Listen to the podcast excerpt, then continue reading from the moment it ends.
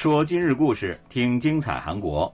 有了不，안녕하세 요， 听众朋友们，大家好，这里是韩国国际广播电台今日首尔。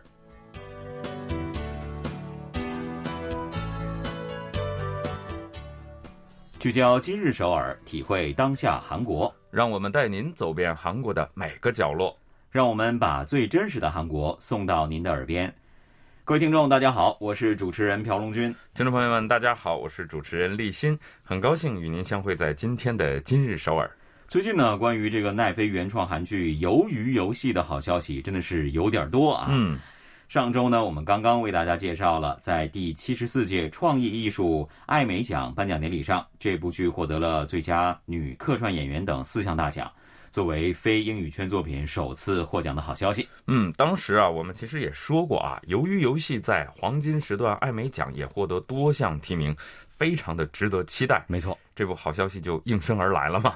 由于游戏呢又斩获了最佳导演奖、剧情类最佳男主角奖，一共获得艾美奖的六项大奖。是的，是的，正可谓是这个满载而归了哈。嗯。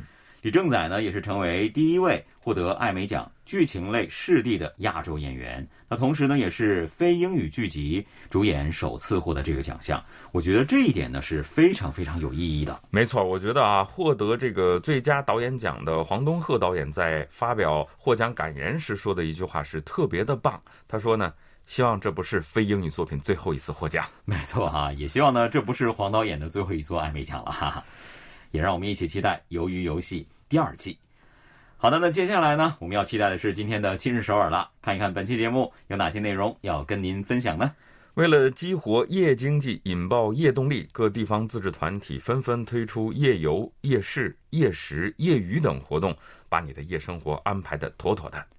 正所谓是夜夜夜夜哈。嗯，那韩国高速公路服务区呢，从歇脚地变身打卡地，早已经不是什么新鲜事儿了。但伴侣动物主题服务区，您是否听过呢？稍后也一起去了解一下吧。当自助洗衣遇上咖啡店，会擦出什么样的火花呢？在单人家庭日益增加的现在，洗衣咖啡店解锁了一种全新的生活方式。前一段时间呢，我们在节目当中为大家介绍过啊，首尔的盘浦汉江公园的月光夜市，时隔三年重启了。也成为首尔市民夜间休闲的一个好去处。没错哈，这个夜市是每周的周五、周六才有，所以很多人觉得玩的不过瘾，恨不得一天七天，每天晚上都有这么有趣的事情。对啊，那这样的愿望呢，在别处可能不是很容易实现，但是这儿可是韩国呀。嗯，想要体验丰富多彩的夜生活，恐怕没有比韩国更合适的国度了吧？因为网上一直疯传说韩国人不需要睡觉。目前啊，韩国全国各地呢都正在或者将要举行各种各样的夜游活动。那就拿首尔来说吧啊，以清溪川水标世宗大王陵为主题的月下红陵，以独立门和旧新村站为主题的西大门彩星之旅夜游活动马上就要拉开序幕了。是的，仁川的港口文化主题夜游，还有江原道的大都护府官衙夜游、春川夜游也都将隆重的举行。那从上个月月底到这个月的四号呢，中北的青州、中南的公州等地的夜游活动也都是吸引了全国各地不少的游客前往。五十六岁的朴义奎说自己一家人陪同丈人丈母娘一起参加了青州的夜游活动，每一个人都很满意，已经约好明年再去参加了。嗯，那除此之外呢，全北泉州、福安、全南的木浦、顺天、丽水、庆北、庆州等地呢，也都会举行夜游活动。庆尚南道呢，更是堪称夜游天堂了。比如说金海、南海、密阳等，一共有十个城市都已经是举行过，又或者是将要举行各种各样的夜游活动了。济州的西归浦这个月月底呢，也将以神话和传说为主题举行夜游活动。如果真的要把这些活动都玩遍，那可不就是天天都有庆典了吗？对呀，当然了。想要这么天天玩，好像不太可能啊。嗯，不过呢，上班族郑海奎仍然是非常的满意了。他说呢，因为夜游活动呢是在晚上进行的嘛，所以呢，像他这样繁忙的上班族，也可以在下班之后去享受一番，来给自己减减压，放松一下。那么问题就来了啊，为什么包括首尔在内，全国各地方自治团体都在争先恐后的举办各种夜间的活动呢？这一切其实都跟夜经济有关哈。随着夜间文化消费纵深化、精细化、多元化的发展，夜经济已经成为城市竞争的新赛道了。是的，其实呢，这也不难理解嘛哈。如果是白天旅游观光，那么消费者在看完风景、吃了美食、游山玩水之后，就会如潮水般退去。但是如果是晚上游玩的话呢，很多时候呢就需要住下。那这一住，那就有无限的可能了。嗯，这是一种策略啊。对，各式各样的夜游活动不仅为消费者啊带来丰富的文化消费体验，还带动了周边消费的新业态。那为了提振地区经济啊，引爆这个夜活力，各自治团体是自然会不遗余力的去努力的。对啊，酒店业以及早餐业，可能就是最大受益者了哈。嗯，那最早的夜游活动呢，是文化遗产夜行活动，可以追溯到二零一六年。而这一类的活动的源头，则是古宫夜游。嗯，是的啊，二零一五年春天，景福宫、昌德宫、昌庆宫等首尔古宫夜晚呢，也亮起了阑珊的灯火，开始对民众开放。从来都没想过能在夜色中畅游古宫，在楼阁宫阙之间神游古代的民众是非常的兴奋啊。结果呢，月光下的故宫就迎来了人山人海。是的，青州文化产业振兴财团。政策企划室室长李炳秀表示说：“故宫夜游文化庆典大获成功，以此为契机呢，全国也开始了文化遗产夜游活动。因为这样的活动呢，牵动了民众享受夜间文化的情怀，所以呢，一年比一年办得更多了。”嗯，刚刚我们介绍过的那些夜游活动，也大多是以各地的文化古迹为主题来开展的。那全国夜游活动早期啊，是首尔的真洞夜游。釜山的临时首都夜游、庆州的千年夜游等十个夜游活动，七年之后的今年，这样的夜游活动已经增加到了四十五个。是的，文化遗产厅为这些夜游项目呢，也是支援了七十三亿韩元啊，大约是所需预算百分之四十呢。嗯，有关负责人介绍说了，这些融合了历史古迹、人文故事的活动呢，不仅能够让游客体会到文化遗产的魅力，还能够激活地区经济，所以呢。不仅是地方自治团体了，当地的民众也都是非常的支持的。除了以历史古迹为主题的夜游活动之外呢，全国各地还在举行各种夜间公演、夜间展览等活动啊。例如光州呢，就把夜间活动和艺术结合起来，在光山区呢有一个星夜美术馆。二零二零年九月开馆以来，每天都有三千多名的观众前来。嗯，那上个月的二十六号到二十八号的晚上呢？中兴北道在青州交警行宫的露天庭院也是举行了农乐表演，全国著名的表演团体呢几乎是都来了，这个是让观众看的一个嗨呀。嗯，全南丽水的海洋公园则是每个周五、周六都会举行丽水夜海浪漫街头表演。一下子想到了那首有名的《丽水夜海》啊啊是哈，那听着这首歌，再看着夜海的感觉，那就是浪漫之上再浪漫了。嗯，以往每年的九到十月份呢，都是各种夜游、夜间文化活动扎堆儿的这个举行的时候。嗯，新冠疫情爆发之后呢，几乎所有的活动都安静了下来哈，今年才再度的重启。是的，大好秋光不能辜负，美丽夜色也不可以错过呀。参加秋日夜游活动就可以轻轻松松的两全其美了。身在韩国的朋友，这么大的福利，千万不要错过了。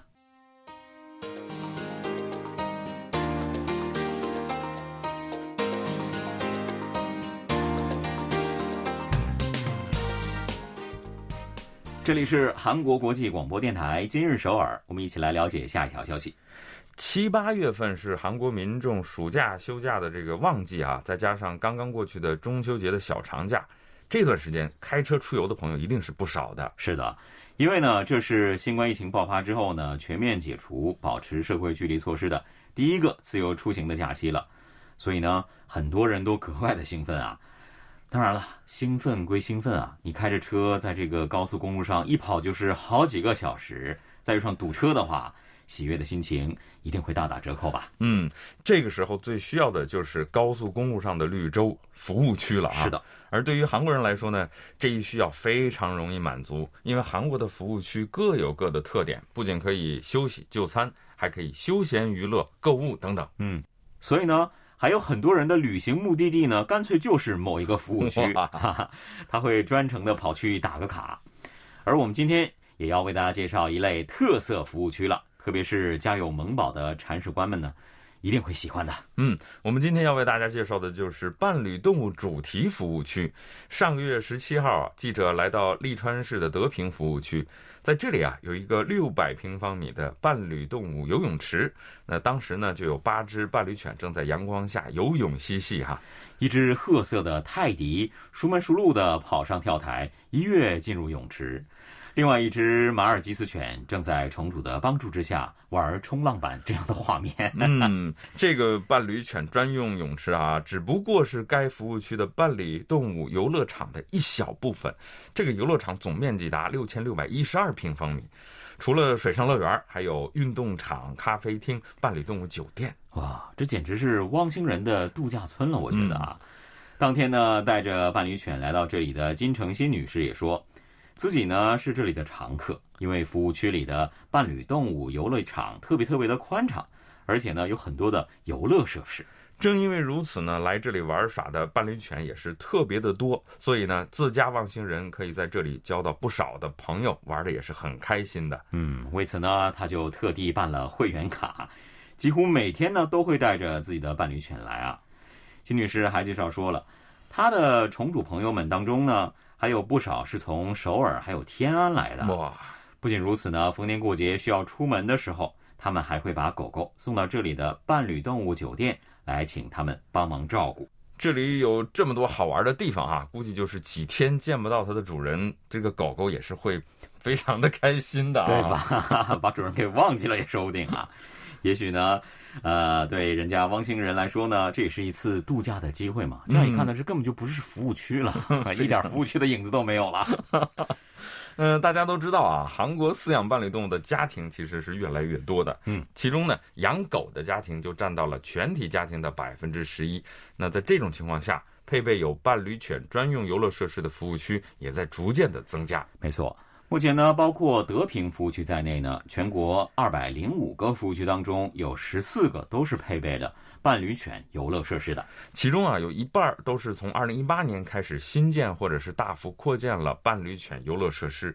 服务区呢，正在迅速的变身为不仅是人，连伴侣犬也能休闲玩耍的综合休息站。是的，而在这十四个服务区当中呢，只有我们刚刚介绍过的德平是收费的。宠主们呢，都把这里叫做“伴侣犬的爱跑乐园”啊，所以呢，收费也就比较容易理解了。除此之外呢，其他的服务区的伴侣犬游乐场呢，都是可以免费利用的。是的，如果您和伴侣狗狗一起去庆尚南道出游，那么绝对是不可以错过晋州服务区的。在晋州服务区的一侧呢，就是面积达三千六百平方米的伴侣犬游乐场。是的，这个游乐场呢是由晋州市运营的。在这里呢，有伴侣犬可以奔跑玩耍的地方，还有激发他们好奇心的多种的游乐设施、休息喝水的地方。那服务区呢，还提供伴侣犬排泄物处理袋，并且呢，为宠主们准备了休息的空间。这个服务区啊，还有与室内相连的这个通道啊，所以除了带着伴侣犬旅行的游客们，不少的当地的市民也会带着自家的萌宠来这里散步玩耍。是的。中南唐津行弹岛服务区呢，有一大片宽阔的草坪，可以跟伴侣犬一同散步奔跑。那因为草坪呢是和大海相连的，所以呢不仅仅是狗狗啊。连主人自己也会心旷神怡呀。嗯，而且这里还是拍日落照的一个圣地啊，所以想给狗狗们拍一些狗生照的这个朋友，不妨找机会去一趟。嗯，另外呢，在全北仁石郡的敖树服务区呢，还有可以带食物与伴侣犬一起享用的这种专用的餐厅，以及呢游乐场和淋浴场。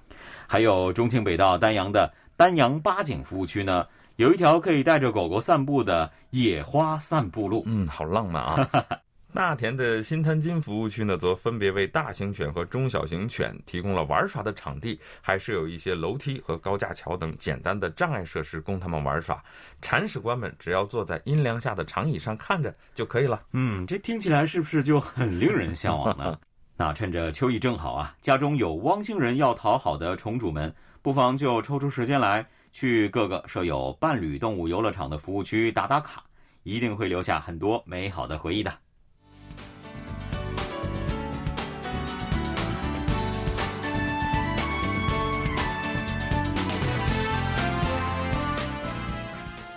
这里依然是韩国国际广播电台今日首尔，一起来看最后一条消息。好的，那这月的七号下午呢，有记者就来到了首尔马浦区大学街附近的一家店铺。这家店呢，乍看起来跟其他的咖啡店没有什么不同，里面摆放着一些沙发还有桌椅，这灯光呢设计的也非常的有氛围感。但是啊，细心的朋友们进去后呢，应该很快就能感觉到不同了。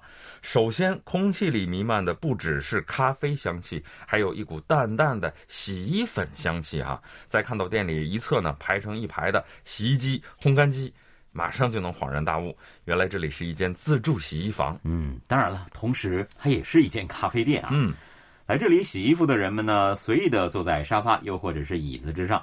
一边喝着咖啡，一边读书刷剧，又或者是跟一同前来的朋友聊着天，感觉非常的惬意哈。对，最近呢，这样的咖啡洗衣房是越来越多了。据调查呢，仅首尔地区有三十多家这样的洗衣房，特别是在一些高校附近，这样的咖啡洗衣二合一店是非常有人气的。嗯，二十七岁的金泰君呢，从二零一七年就开始在京畿城南经营咖啡洗衣房了。